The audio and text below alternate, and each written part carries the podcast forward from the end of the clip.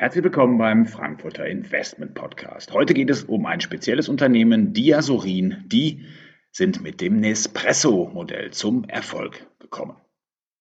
Ja, manchmal da tauchen Produkte auf, die dann über Nacht nicht mehr aus dem Alltag wegzudenken sind. Das Smartphone, ja, das gehört auf jeden Fall dazu. In einem anderen Kontext gehören ohne Frage Diagnosetests zur Schnellerkennung von Krankheiten. Durch Corona wurden Schnelltests oder die deutlich genaueren PCR-Tests zu einem festen Bestandteil unseres Alltags. Diasorin erlebte durch Corona auch eine Sonderkonjunktur. Doch das italienische Unternehmen ist insgesamt so breit im Medizinbereich aufgestellt, dass hier auf Sicht der kommenden Jahre hohe Unternehmenserträge und ein stabiles Wachstum locken. Und dahinter steckt unter anderem das Nespresso-Modell. Im weiten Feld der Medizintechnik operieren nun viele Unternehmen unterhalb des Radars. Doch das oft eben sehr erfolgreich. Diasorin aus Italien gehört auf jeden Fall in diese Kategorie. Die international ausgerichtete Unternehmensgruppe bietet vielfältige Diagnostik und Immun- und Diagnoseprodukte für klinische Anwendungen. Diese werden dann zur Kontrolle von flüssigen Proben wie Blut und Urin benötigt und von Laboratorien für die Diagnose von Krankheiten und die Beurteilung der Wirksamkeit medikamentösen Behandlung eingesetzt. Die Produktpalette von Diasorin deckt die klinischen Bereiche Infektionskrankheiten, Knochenstoffwechsel, Hepatitis, Retrovirus, Herz- und Hirnschäden sowie Endokrinologie und Onkologie ab. Mit insgesamt 27 Gruppengesellschaften, sechs Produktionsstandorten und fünf Forschungs- und Entwicklungszentren ist Diasorin weltweit aktiv. Die Wurzeln des innovativen Unternehmens gehen zurück bis ins Jahr 1968. Ja, der Aspekt Business Owner, wichtig für uns bei der Aktienselektion, ist bei Diasorin sehr gut erfüllt. Mit dem Vorstandschef Carlo Rosa gibt es einen starken Mann bei dem Unternehmen. Er hält immerhin 8% der ausstehenden Aktien. Der größte Aktionär ist jedoch Gustavo De Negri, der mehr als 40% der Aktien hält und aktuell die Rolle des Aufsichtsratsvorsitzenden innehat. Er wurde durch seinen Anteil am Unternehmen zum Milliardär. Carlo Rosa hat als Vorstandschef nicht nur Skin in the Game mit seinem großen Aktienpaket. Er ist zudem ein sehr fähiger Manager, der schon seit 1998 im Unternehmen tätig ist. Und er hat es geschafft, Diasorin von knapp an der Profitabilität kratzenden Unternehmen zu einem lukrativen Geschäft mit einer EBIT-Marge von über 30 Prozent zu entwickeln.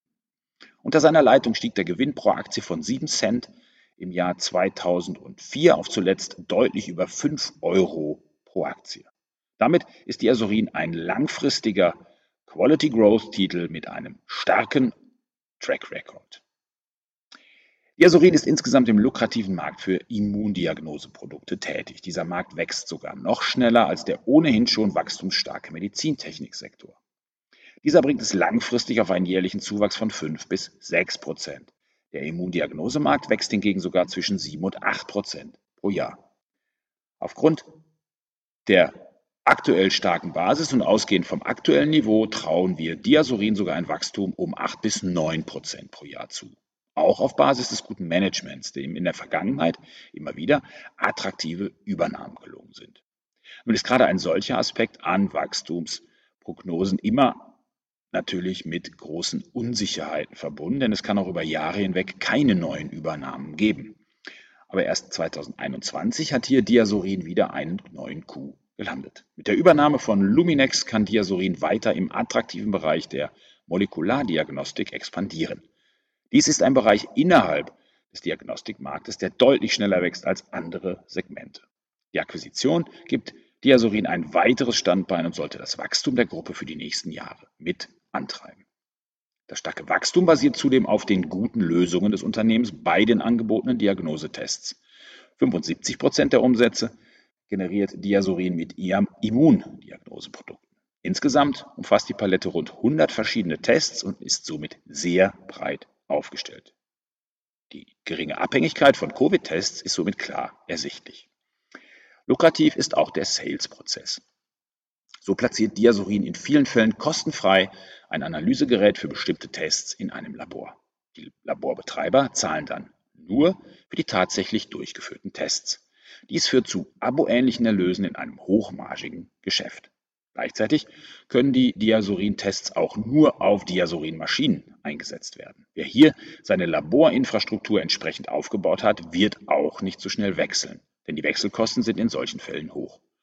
Ein Wechsel ist dabei aber nicht wirklich angesagt, denn in vielen Bereichen gelten die Tests von Diasorin als Benchmark für andere Anbieter in der Branche. Bei innovativen Unternehmen ist der Blick auf die langfristige Entwicklung oft aufschlussreich. Das zeigt, wie stark ein Geschäftsmodell ist und welches Wachstum tatsächlich über viele Jahre darauf basierend erzielt werden kann. Gerade dieser langfristige Blick ist bei Diasorin beeindruckend. So lag der Umsatz 2012 erst bei 430 Millionen Euro. Die Nettogewinnmarge betrug schon damals immerhin 20 Prozent, was in einem Gewinn von rund 90 Millionen Euro. In diesem Jahr nun wird Diasorin wohl rund 1,3 Milliarden Euro Umsatz erzielen und dabei einen Gewinn von rund 300 Millionen Euro erwirtschaften.